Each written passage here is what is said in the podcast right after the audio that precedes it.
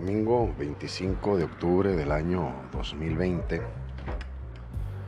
Continuamos en cuarentena por la pandemia del COVID-19. Muchísimas gracias por recibir este nuevo capítulo de Los Chuladitos, tercera temporada ya, capítulo 25.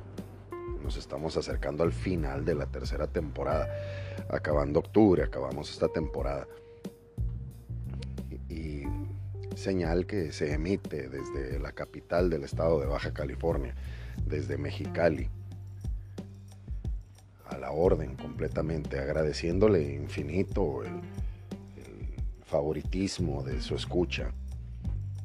Usted que gusta de, un buen tono, de un buen ritmo, de, de una buena plática para reflexionar entre amigos, entre hermanos, entre gente que entiende.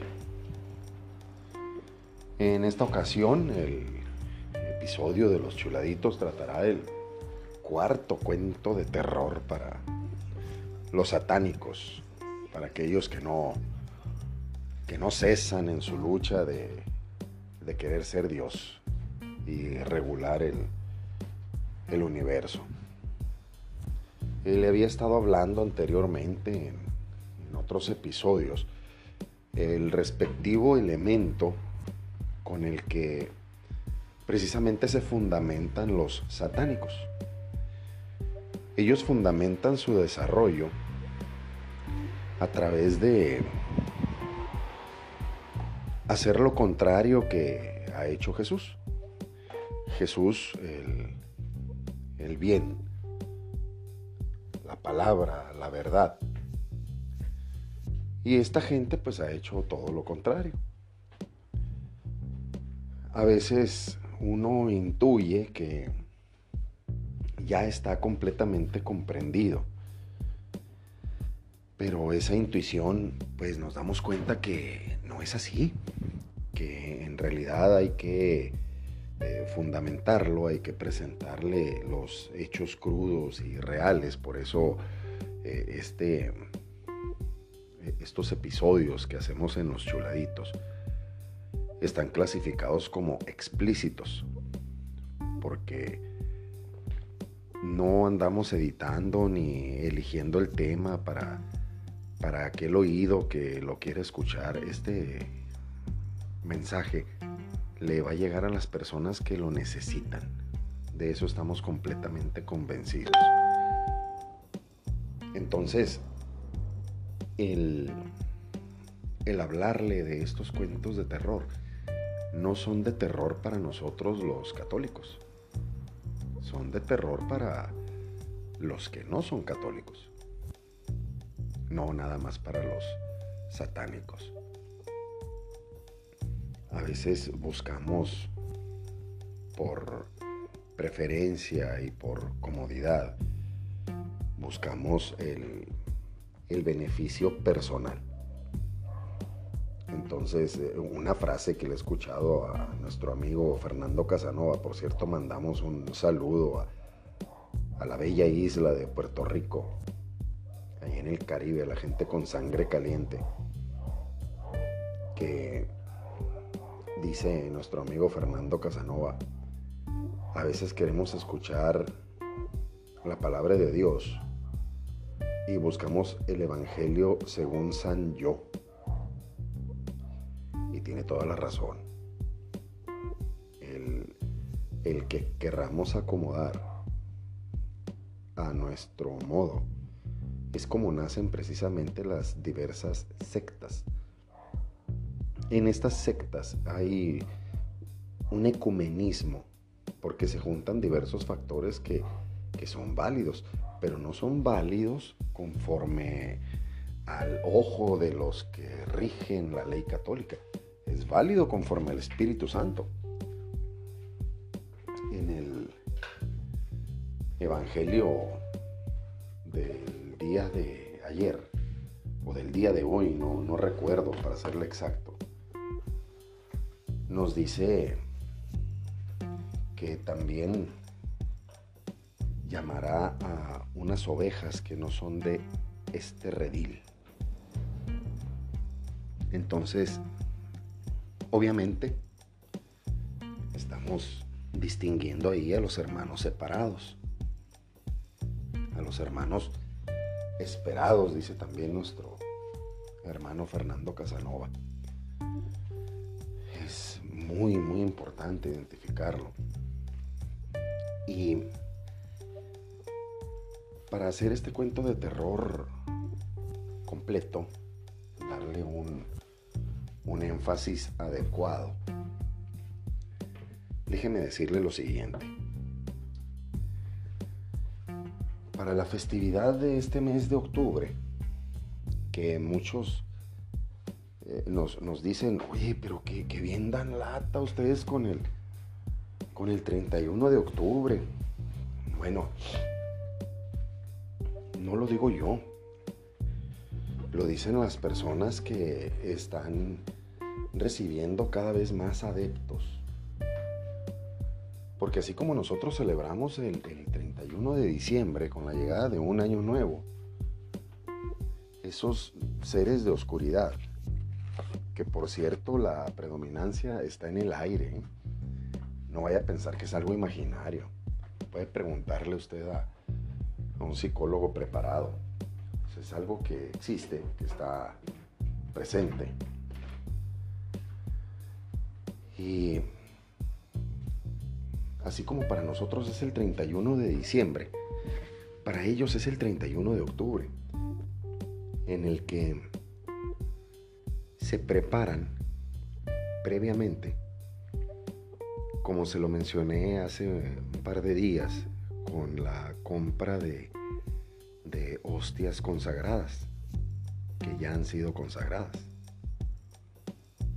Entonces eso para ellos es un símbolo, porque acuérdese que pues Dios no, no se va a quedar a recibir el, el violento impacto de unas mentes completamente cerradas. Llegará el momento en que se les hablará. Reitero, lo dice en el Evangelio, habrá unas ovejas que no son de este redil. Y nosotros en, el, en el espacio de la Iglesia Católica encontramos de todo. Encontramos anglicanos, evangélicos, de, testigos de Jehová, eh, encontramos de, todas las denominaciones. Y comparan ellos porque algunos así han nacido y comparan lo que hay. Y es entonces que se dan cuenta que no somos lo que se ha dicho, lo que se ha desarrollado como tema del catolicismo en ese mismo espacio entran los, los hermanos satánicos. Ellos preparan sacrificios. Uno de ellos es el, de las hostias. Y después de, esa asquerosidad de preparación, según ellos con eso bautizan a sus agremiados, a sus nuevos discípulos. Eh, lo sabemos por voz de ellos, que han estado ahí, y concuerda con ciertas investigaciones. Entonces, eh, además, hay sacerdotes que han hecho hablar al enemigo. Y pues simplemente se corrobora la información.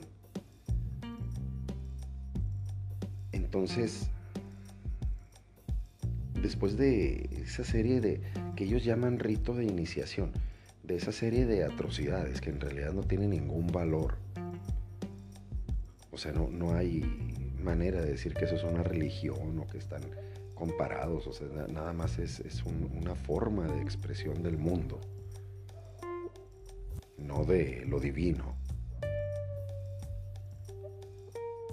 Entonces yo por eso le estoy preparando esta serie de de programas, de elementos, para que usted tenga la plena confianza de lo que está escuchando, es sin el afán de confundirlo,